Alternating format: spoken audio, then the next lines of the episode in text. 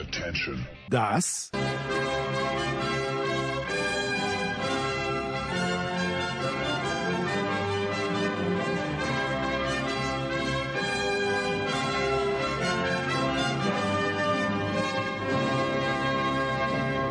ist Euro fast daily auf sportradio 360.de.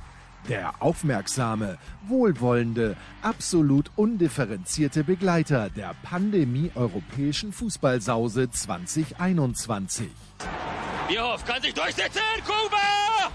Und Deutschland ist Europameister! Werden Yogis deutsche Rückkehrer einschlagen?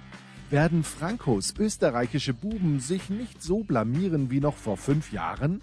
Und werden Didiers Franzosen trotz oder gerade wegen Karim Benzema den nächsten großen Titel holen? Euro fast daily. Jetzt präsentiert von bet365.de, dem beliebtesten Sportwettenanbieter der Welt. Neukunden erhalten bis zu 100 Euro in Wettcredits. Also wenn ich mir wegen irgendwas sicher gewesen bin, lieber Oliver Fasnacht, lieber Andreas Renner, als Kilian Mbappé dahin geht, dachte ich mir, der wird nicht verschießen. Hat er verschossen oder hat Sommer gut gehalten? Guten Abend, ihr zwei. Ähm, Guten Abend. Ist da vieles zusammengekommen? Oliver, ähm, hat, hat, es hat einfach gepasst, es hat sein sollen für die Schweizer. Kann man es vielleicht so auf den Punkt bringen?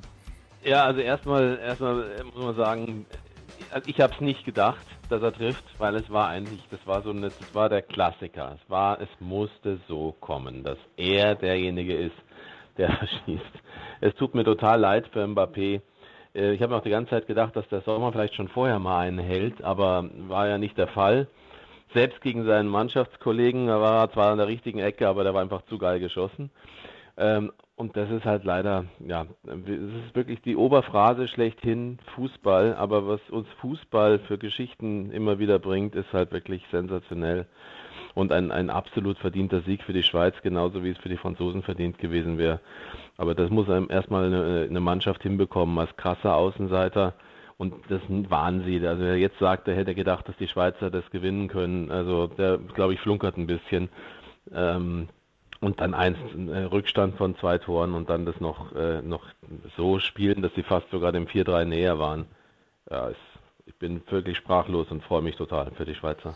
Ja, Andreas, für mich als Österreicher, bis jetzt waren die Österreicher diejenigen, die sagen haben können, okay, Favoriten gefordert, nichts geworden. Die Schweizer haben jetzt noch echt einen draufgesetzt. 1 zu 3 hinten. Diese Sequenz, wo Rodriguez den Elfer vergibt und ein paar Sekunden später gefühlt steht es 2-1 für Frankreich, dann 3-1. Äh, eine gigantische Leistung der Schweizer. Ich würde aufstehen, wenn ich so faul wäre und applaudieren. und das dann auch noch einem Schweizer oder den Schweizern. Das ist ja, ja gerne, gerne. Ja, Moment, Moment. Im, Oliver weiß ja, im Tennis applaudiere ich besonders gern den Schweizern. Einem Im, Schweizer, ja. Ja, nee, nee, Wawrinka ja, auch, okay. Wawrinka auch. Also da bin, da bin ich, also wenn ich, äh, Wawrinka ist jeder Sieg gegönnt. Äh, Andreas, bitte. Okay, du bist also im Tennis bist du Wahlschweizer, das können wir jetzt mal festlegen. Absolut. Ja. Ja, also ich meine, diese, die, diese Berg- und Talfahrt, die die Mannschaften da mit uns veranstaltet haben, das war ja das, was dieses Spiel so, äh, ähm, ähm, so besonders gemacht hat. Du hast ja den Elfmeter von Rodriguez angesprochen, wo die Schweizer eigentlich Frankreich vorher ganz gut im Griff hatten. Wo man da, also ich dachte, wenn der jetzt trifft, boah, ja. da bin ich mal gespannt, wie die Franzosen da zurückkommen. Ja, und dann trifft er nicht ja. und es ist natürlich ist natürlich ein, ein Teil der emotionalen Geschichte des Spiels, dass die Franzosen dadurch auf einmal so einen äh, zweiten Wind bekommen und die Schweizer auf einmal so ein bisschen neben sich stehen, dann fallen diese zwei Tore. Und das war ja dann auch wieder so eine Situation, wo man denkt, okay, Weltmeister 3-1, dann noch dieses Sensationstor von Pogba, das war so ein Stich ins Herz, wo man dann auch denkt, na gut, das war es dann wahrscheinlich jetzt. Und äh, dass die dann da dranbleiben und äh, diesen, diesen Ausgleich noch schaffen und äh, kurz vor Schluss sogar noch die Chance hatten, äh, 4-3 in der, äh, äh, in der ähm, regulären Spielzeit zu gewinnen. Also das, das war natürlich einfach eine sensationelle Geschichte und äh, sowas sieht man halt nicht, äh, nicht allzu häufig, denn dass diese, dass diese emotionalen Schwankungen im Fußball dann so extrem sind, das äh, ja, ist, sind halt besondere Momente und heute haben wir einen davon erlebt und wenn man äh, das frühere Spiel noch mit dazu nimmt, eigentlich sogar zwei. Ja, ganz, ganz schöne Szenen jetzt, wenn man sich das so anschaut, finde ich. Also die, die vollen Zuschauerränge eh, habe ich immer noch ein bisschen, nein, großes Magengrummeln, aber wie jetzt alle Schweizer, da gab es jetzt eine totale, alle Schweizer zu Jan Sommer gelaufen sind, den ich ja gerne kritisiere, aber der auch im Spiel, fand ich, nichts falsch gemacht hat, Oliver. Also war, war eine starke Leistung von Sommer ganz generell. Und die Schweizer sind halt, wenn ich mir das überlege, wenn ich da sehe, wer da spielt, schon mhm. auch meine Nuance, wenn ich es wieder mit meinen Österreichern, ein letzter Vergleich mit den Österreichern, aber sie sind durch die Bank eigentlich noch besser besetzt als die Österreicher, ausgeglichen. Ja, aber das haben wir ja gestern schon besprochen, dass die ja. Schweizer ja sogar schon wahrscheinlich äh, wirklich sogar noch einen Tick besser sogar noch sind als die Österreicher von der, vom, vom Kader her. Ähm, das heißt, dass sie das äh, drauf haben können, gute Spiele abzuliefern, war klar. Äh, und äh, so wie Andreas ja auch das gesagt hat, für mich ganz, ganz klar auch das Gefühl, wenn, wenn, wenn das, der Elfer drin ist, dann verliert Frankreich. Ähm, das, weil es war einfach, sie wären, glaube ich, dem nicht gewachsen gewesen, dem Druck und dann 0-2 Rückstand und die Schweiz noch mit einem weiteren extra Schwung. Und sie haben ja wirklich auch nichts, da war ja nichts an Gefahr. Äh, hat Andreas auch gerade gesagt, ja, es ist euch wahrscheinlich allen so, ist wahrscheinlich allen so gegangen, dass man gedacht hat, okay, das ist jetzt nochmal das passt jetzt. Jetzt gibt es noch den Elfer, es läuft alles, dann steht es 2-0 und dann möchte ich mal sehen, das wird wahrscheinlich nicht gelingen. Dann schießen die Schweizer eher noch wahrscheinlich ein drittes und vielleicht sogar ein viertes Tor. Deswegen war das natürlich schon krass, wie das dann das in dem Moment kippt. Aber wir müssen uns ja trotzdem auch äh, jetzt bei der ganzen Euphorie für die Schweiz und verdienten Sieg und Riesenfight und großartig, wo ich mir die ganze Zeit immer gedacht habe, hätten eigentlich wir auch so reagiert oder würden wir morgen vielleicht auch so reagieren, wenn wir in, mit zwei Toren in Rückstand geraten? Ähm, wo schon ein Freund mir geschrieben hat, na, ich möchte gar nicht, dass wir das irgendwie austesten müssen morgen. Ähm, aber es war natürlich auch. Ja, aber äh, Oliver, wir, wir, geraten doch in jedem Spiel in Rückstand. Also 1-0 für die anderen steht Das, können, oh, das könnte man eigentlich schon gleich zum Spielbeginn, könnte man das schon. Ab, das meinst schon mal vorab schon mal. ja, okay. Ich, ja, ich wage halt zu bezweifeln, ja. Dann wäre mehr Zeit, äh, dann wäre mehr Zeit, wenn es gleich zu Spielbeginn schon 1 für die anderen steht. Ich habe mir halt immer gedacht, weiß nicht, ich habe mir gedacht, könnten wir das auch? Und ich bin da noch sehr, sehr, sehr, sehr, es ist mir noch sehr, sehr zweifelhaft, ob das wirklich, ob wir, wenn wir 0-2 zurückliegen oder 1-3, ob wir wirklich dann noch so, ich meine, das waren ja, war ja wirklich Wahnsinn. Auch ja heute schon die Kroaten, die waren fünf Minuten vor dem Ende in eins mit zwei Toren in Rückstand geraten. Na, jedenfalls zu Frankreich. Also, die Bayern müssen sich fragen, ob Pavard wirklich die Lösung ist für diese Saison. Und wenn ich mir das anschaue, was Pavard gespielt hat, nicht nur er, aber wie er ja wirklich, das, das ist ja wirklich so, dass der Geleitschutz mehr oder weniger gibt mit einem Sicherheitsabstand. Ich kann mir nicht vorstellen, dass Nagelsmann Bock auf so ein Verteidigungsverhalten hat. Äh, unter anderem. Und bei Koman bin ich mir auch nicht sicher, ob das alles so sinnvoll ist. Die, die Verhandlungen sind ins Stocken geraten.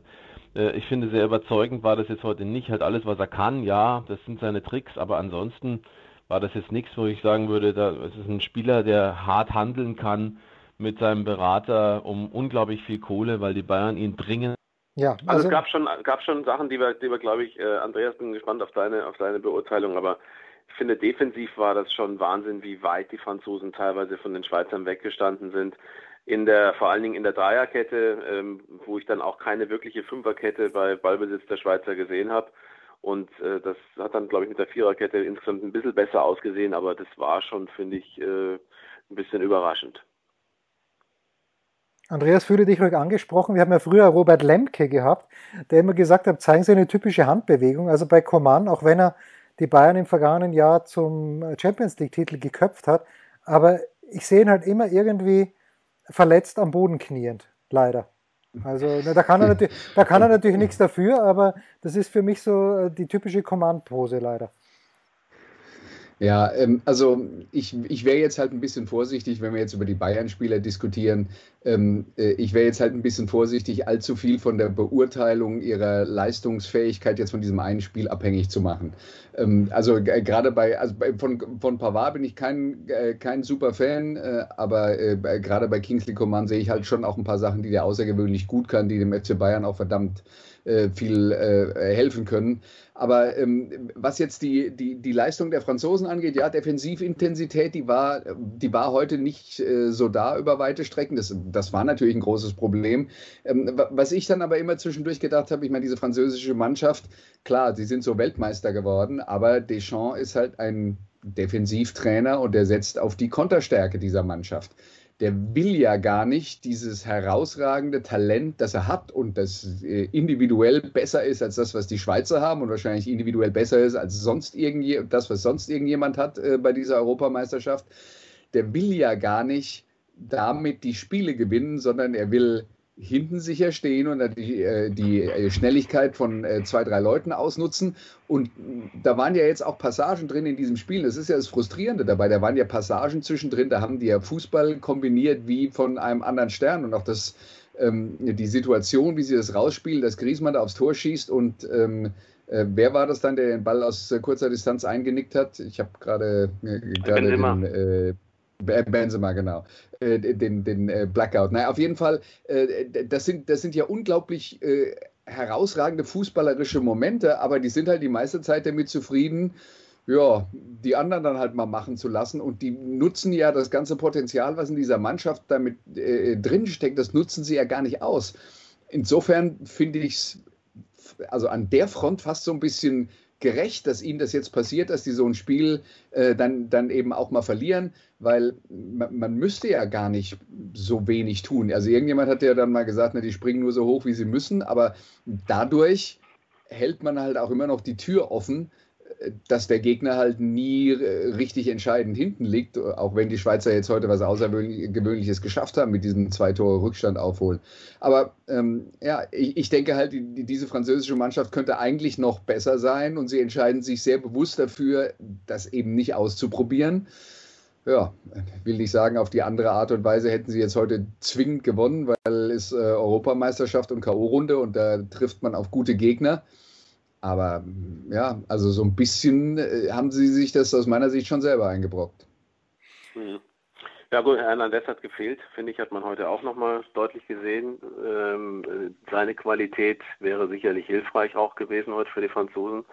Aber in der Tat ist es ja, Andreas, genau die Diskussion, die auch in Frankreich immer wieder geführt wird. Also Deschamps ist ein, ist ein Weltmeistertrainer und wir wissen alle, dass er eben tatsächlich mit einer taktischen Meisterleistung eben dieser Defensive kontrolliertes Umschalten, gute Abwehr, dann aber schnell auch wieder alle hinter dem Ball und eben einen extrem starken Mittelfeldmann Pogba, der natürlich heute auch wieder, finde ich, fast überragend gespielt hat. Aber völlig richtig klar, ähm, das ist halt jetzt, vielleicht fällt es jetzt auf die Nase, jetzt fallen sie auf die, auf die Nase mit dieser Art Fußball. Ähm, und da sieht das dann immer alles ein bisschen gebremst aus, ähm, so wie du sagst. Und natürlich wird es da Diskussionen geben, könnte ich mir vorstellen, weil irgendwann werden auch die Franzosen äh, sagen, also okay, Didi, es war schön, aber vielleicht merken die auch, dass das nicht mehr der Fußball ist, den man mit dieser unglaublichen Mannschaftenbesetzung spielen könnte. Also bin ich ziemlich sicher, dass das ein Thema werden könnte, ja, ganz bestimmt. Ja, weil Alexi hat uns ja, Alexi Menüsch vor der EM schon verraten, dass Sinedin Sidan Zeit hat und Lust ja. Äh, ja, genau. Keine ganz exklusive Information. Ja, ja, ja, ja. Nee, nee, Alex, Alex, Alex hat, hat alle Quellen angezapft, die er gehabt hat. Und die zwölfte Quelle hat ihm dann gesagt, okay, das ist es. Ja, also 3 zu 1, die Franzosen geben das aus der Hand, äh, müssen in die Verlängerung und machen dann nicht die Spanier, Oliver, die, die Spanier haben mir echt gut gefallen. Dieses groteske Gegentor, das Eigentor, was ja Wahnsinn ist. Ich fand's ich fand es extrem wichtig, dass die vor der Halbzeit, also vor der Pause vielmehr, dass sie vor der Pause noch den Ausgleich geschossen haben. Da, da glaube ich, wenn Kroatien mit 1 zu 0 in die Pause geht, glaube ich, dass das, nicht das Spanien das Spiel gewinnt. Ist natürlich absolut theoretisch, aber wie hast du das Spiel gesehen, das erste, Oliver? Ja, muss ich dir leider, glaube ich, tatsächlich widersprechen und das meine ist aber nicht böse, aber in dem Spiel hätte ich nie gedacht, dass äh, ein 1 zu 0, egal für welches Team zur Pause, irgendetwas bedeuten würde. Aber was in dem Spiel wirklich äh, interessant war, ist, dass, dass äh, Spanien trotz dieser, dieser vielen Tore, die sie geschossen haben, aber ja trotzdem auch wiederum die Fehler gezeigt hat, ihre Defizite gezeigt haben. Denn ich meine, sie kassieren trotzdem noch zwei Gegentore, fünf Minuten vor dem Schluss. Sie sind trotzdem mit, äh, also drei Gegentore. Jetzt sieht man natürlich, okay, die Top-Teams, also selbst der, vielleicht für, für die meisten, für mich auf jeden Fall, Top-Favorit, äh, kassiert drei Gegentore gegen die Schweiz. Bin gespannt, wie das alles noch weitergeht. Wenn man Italien sieht, die hätten ausscheiden können nach 90 Minuten äh, gegen, gegen Österreich. Es waren ein paar Zentimeter jeweils bei den Abseits- oder bei der Abseitsentscheidung vor dem möglichen Elber und bei dem Abseitstor. Also natürlich ist, man sieht, sie tun sich alle schwer. Aber jetzt so wahnsinnig überzeugt bin ich immer noch nicht von den Spaniern. Weil, äh, weil das ist das ist anfällig. Es ist tatsächlich so, auch die sind anfällig. Und äh, das waren schon auch ein paar Tore heute, die aus extremen Fehlern auf beiden Seiten entstanden sind. Also die Spanier haben mich noch nicht überzeugt. Das ist aber wahrscheinlich genau die Gefahr, äh, dass es dann der Moment wahrscheinlich, dass äh, Spanien am Ende hier wie der lachende Dritte sozusagen dann am Ende vielleicht doch sogar das schafft, hier den Titel zu holen. Ich fände es nicht schön, weil ich, mir gefällt auch der Fußball nach wie vor nicht, den die Spanier da spielen.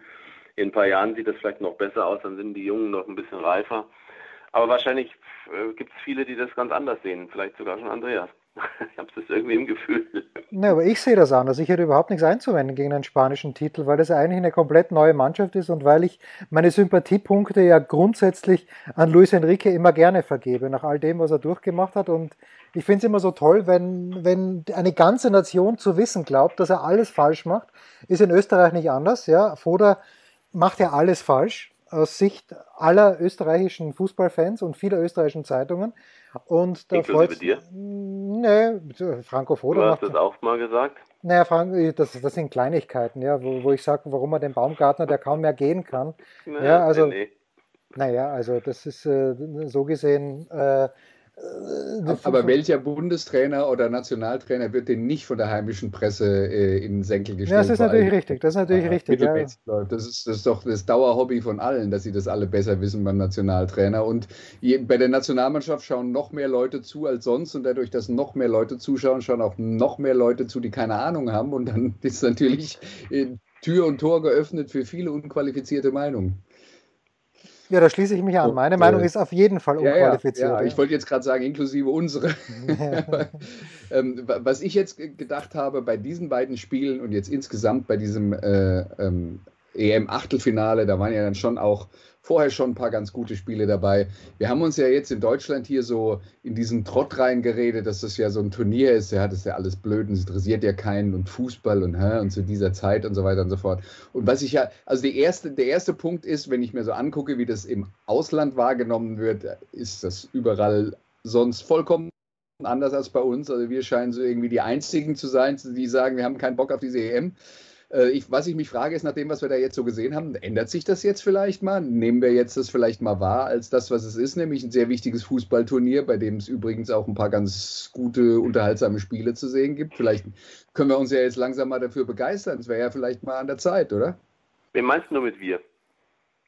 Also wir Deutschen insgesamt. Also die deutschen Fußballfans ja, oder lese und höre ja immer, ich lese und höre ja immer, dass die, dass die Deutschen sich noch nie so wenig für Fußball und für ein großes Turnier unter, äh, interessiert haben äh, wie in, in, in, dieser Situation. Und die Deutschlandfahnen verkaufen sich nicht so. Ob mich das stört, ist jetzt wieder ein anderes Thema. Aber äh, man, man, man, ich habe schon den Eindruck, dass wir uns in so eine gewisse Gleichgültigkeit, also wir Deutschen insgesamt, äh, in so eine gewisse Gleichgültigkeit gegenüber diesem Turnier reingesteigert haben ähm, die Quoten in der äh, ARD und ZDF sind ja angeblich auch deutlich schlechter als vorher. Ja, und äh, wäre jetzt vielleicht dann mal der, mal der Zeitpunkt zu sagen, hm, Fußball, vielleicht doch ganz geil. Aber vielleicht ist es auch einfach nur so, dass das eine EM ist, die was für Fußballfans ist und nicht für Eventgucker. Vielleicht ist das einfach auch ein Unterschied. Und wenn morgen Deutschland ausscheiden sollte oder heute Deutschland ausscheiden sollte, dann wird sowieso nur noch der Fan, der Fußballfan dabei sein wahrscheinlich. Ähm, und deswegen fehlen halt, äh, fehlt halt das, also die Stimmung ist halt eine andere und es, es, es fehlt halt auch äh, vielleicht dieses ja, weiß nicht, vielleicht ist es für, für viele, die nicht so, also wirklich nicht Fußballfans und wir, äh, die einfach so sagen, Großereignis bin ich gern dabei, ja nur. Also A, Public Viewing, Viewing passt, äh, hat äh, nun wirklich äh, anders ausgesehen zu den Zeiten, als irgendwie eben so eine ganze Sport- oder Begeisterungsevent-Nation, keine Ahnung, dabei war, weil für mich ist es schon ein Unterschied, ob das Fußballfans sind oder Eventfans sind. Und ähm, B ist es so, dass, äh, glaube ich, auch viele noch gar nicht verstehen, in welchen Orten wird denn da gespielt, gibt es dann da eine Gruppe mit wem. Also ich glaube, dass das ganze System nach wie vor für nicht für, für ganz die, die Zufallsgucker sozusagen ähm, noch nicht so ganz klar ist. Und jetzt im Achtelfinale, äh, denke ich, ist auch das Interesse ein bisschen gestiegen. Ich meine, dass die Zahlen zu Österreich, Italien sehr gut waren am, am Samstag. Und äh, das war und so gesehen glaube ich, das kommt jetzt schon. Nur klar, wenn Deutschland ausscheidet, dann kommt nichts mehr dazu. Dann werden es halt die, weiß nicht, was wird das dann sein? Sind es dann neun bis zwölf Millionen vielleicht, die man als äh, hat? Und im Halbfinale, Finale kommen es vielleicht 15 Minuten, Millionen und je nachdem, wer drinsteckt, weiß nicht, also unter 20 werden es glaube ich nicht. Was, was, denkst du? Ich finde schon, dass das schon jetzt so ein bisschen, bisschen sich ändert gerade. Wir werden das heute, wie Oliver richtigerweise gesagt hat, heute vielleicht in München in der Stadt sehen, wenn wir da durchraten, obwohl natürlich in London gespielt wird. Wenn es nach den Buchmachern, Andreas, bei bet365.de geht, dann scheidet Deutschland aus. Wenn auch knapp 2,45 die Quote für Heimsieg England, 2,90 äh, die Quote Auswärtssieg der Deutschen. Ich sehe das überhaupt nicht. Ich wurde heute gefragt, äh, ich weiß gar nicht von wem, doch von, von Durieux, der hat mich gefragt, was glaubst du? Äh, und ich sage, ich sehe Deutschland im Finale. Das glaube ich wirklich, weil sie, meine ich, die bessere Mannschaft sind. Ist es ein, ein Glücksfall, Andreas, dass sich Ilkay Gündogan ein bisschen verletzt hat und damit eigentlich gar keine große, gar keine große Diskussion darüber aufkommt, dass Leon Goretzka spielen wird, was ja die Spatzen von den Dächern pfeifen? Also jetzt mal als allererstes ähm, finde es schon immer wieder faszinierend, dass äh, also bei, dass ich das nämlich so bei vielen Österreichern war, dass man sich zum einen sehr stark an den Deutschen reibt und nichts sich dringlicher wünscht, als die Deutschen zu schlagen, aber trotzdem immer noch so einen fast quasi religiösen Glauben daran hat, dass natürlich, die Deutschen es irgendwie ja. noch hinkriegen. Ja, natürlich. Ja. Und ich, ich, kann mich schon erinnern, ich habe mit einem österreichischen Kollegen, als, als, äh, als die äh, äh vor, vor ungefähr 20 Jahren mal äh, äh Deutschland auch gerade so eine schlechte Phase hatte, äh, habe ich so im Spaß gesagt, da habt ihr euch jetzt aber die ganze Zeit die falschen Vorbilder leider genommen. Und äh, naja, gut, also was jetzt, was, was jetzt dein, dein Glauben an die deutsche Fußballnationalmannschaft angeht, also England unterm Strich ist talentierter als Deutschland. Das würde ich sagen. Ähm, nicht so, der, der Unterschied ist nicht so krass wie zur französischen Nationalmannschaft, aber die Engländer haben schon eine ganze Reihe von außergewöhnlich guten Spielern, gerade äh, gerade vorne. Auch für England gilt, und ich glaube, das muss man jetzt auf jeden Fall verstehen, bei aller Qualität, die die im Team haben, Gareth Southgate ist einer, der genauso darauf achtet, hinten sicher zu stehen. Seine Philosophie ist halt, die großen Turniere werden von Mannschaften gewonnen, über die letzten 20 Jahre gesehen kann man das, äh, kann man das also wirklich nachverfolgen. Ähm, von Mannschaften äh, äh, gewonnen, die wenig zulassen und vorne mit ihrer individuellen Qualität halt ein bisschen was machen, so wie die Franzosen das jetzt auch versucht haben. Ähm, die Engländer haben in ihren Spielen, also mal Schottland ausgenommen, immer so 20 Minuten gehabt, wo sie so richtig gut waren, dann schießen sie ein Tor und dann stellen sie sich hinten rein. Und jetzt ist natürlich das Problem der deutschen Fußballnationalmannschaft, dass das genau unser Kryptonit ist. Ja, wenn die anderen hinten drin stehen, wir müssen das Spiel machen. Also wenn genau. Deutschland einzeln Rückstand gerät, dann genau. habe ich extreme Zweifel, dass wir das hinkriegen. Und, ähm, und zwar deswegen, weil, weil, weil das, was dieser Mannschaft fehlt, die, ist die Kreativität gegen tiefstehende Gegner. Wenn Platz ist, mit den Leuten, die Speed haben, dann sieht die Welt ganz anders aus. Wie, wie gut die, diese deutsche Mannschaft Platz ausnutzen kann, hat man gegen Portugal gesehen, gegen eine Mannschaft, die mitspielt. Aber die Einschätzung von Joachim Löw, also zumindest mal direkt nach dem letzten Spiel, ähm, dass es ja gegen England leichter würde. Also ich gehe mal ganz stark davon aus, dass er zu dem Zeitpunkt noch kein England-Spiel geguckt hat, was vollkommen okay wäre, weil er hat ja mit denen er sich befassen muss. Ja, aber aber zu glauben, dass das ein offenes Spiel wird, weil sich die Engländer darauf einladen, das ist echt naiv. Ja. Ja, wir hatten ja auch, äh, Jens, du erinnerst dich in diesen Tagen, ich weiß schon gar nicht mehr wann, es war auch mal schon mal drüber gesprochen, das ist schon mal angeschnitten, ja.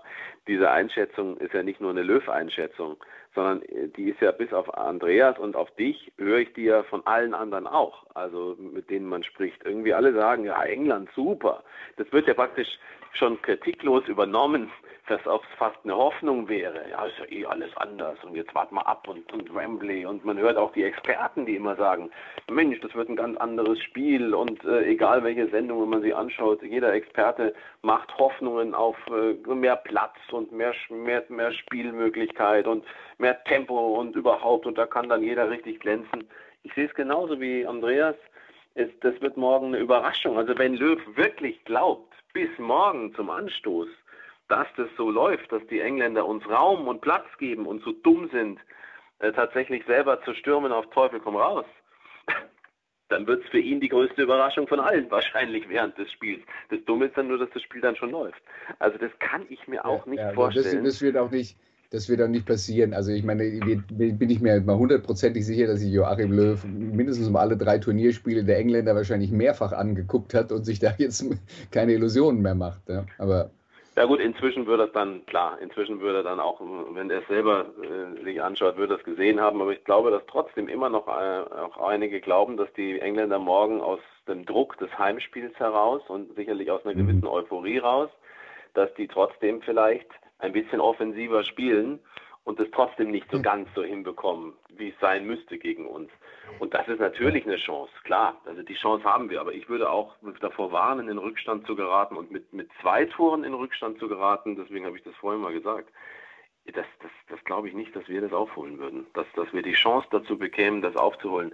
Denn das muss man ja schon nochmal sagen, dass Frankreich mit zwei Toren Vorsprung gegen die Schweiz das nicht gewinnt ist, egal wie es gelaufen ist, natürlich eigentlich ein, ein ganz grobes äh, äh Armutszeugnis im Grunde genommen für, für den großen Titelfavoriten. Ja.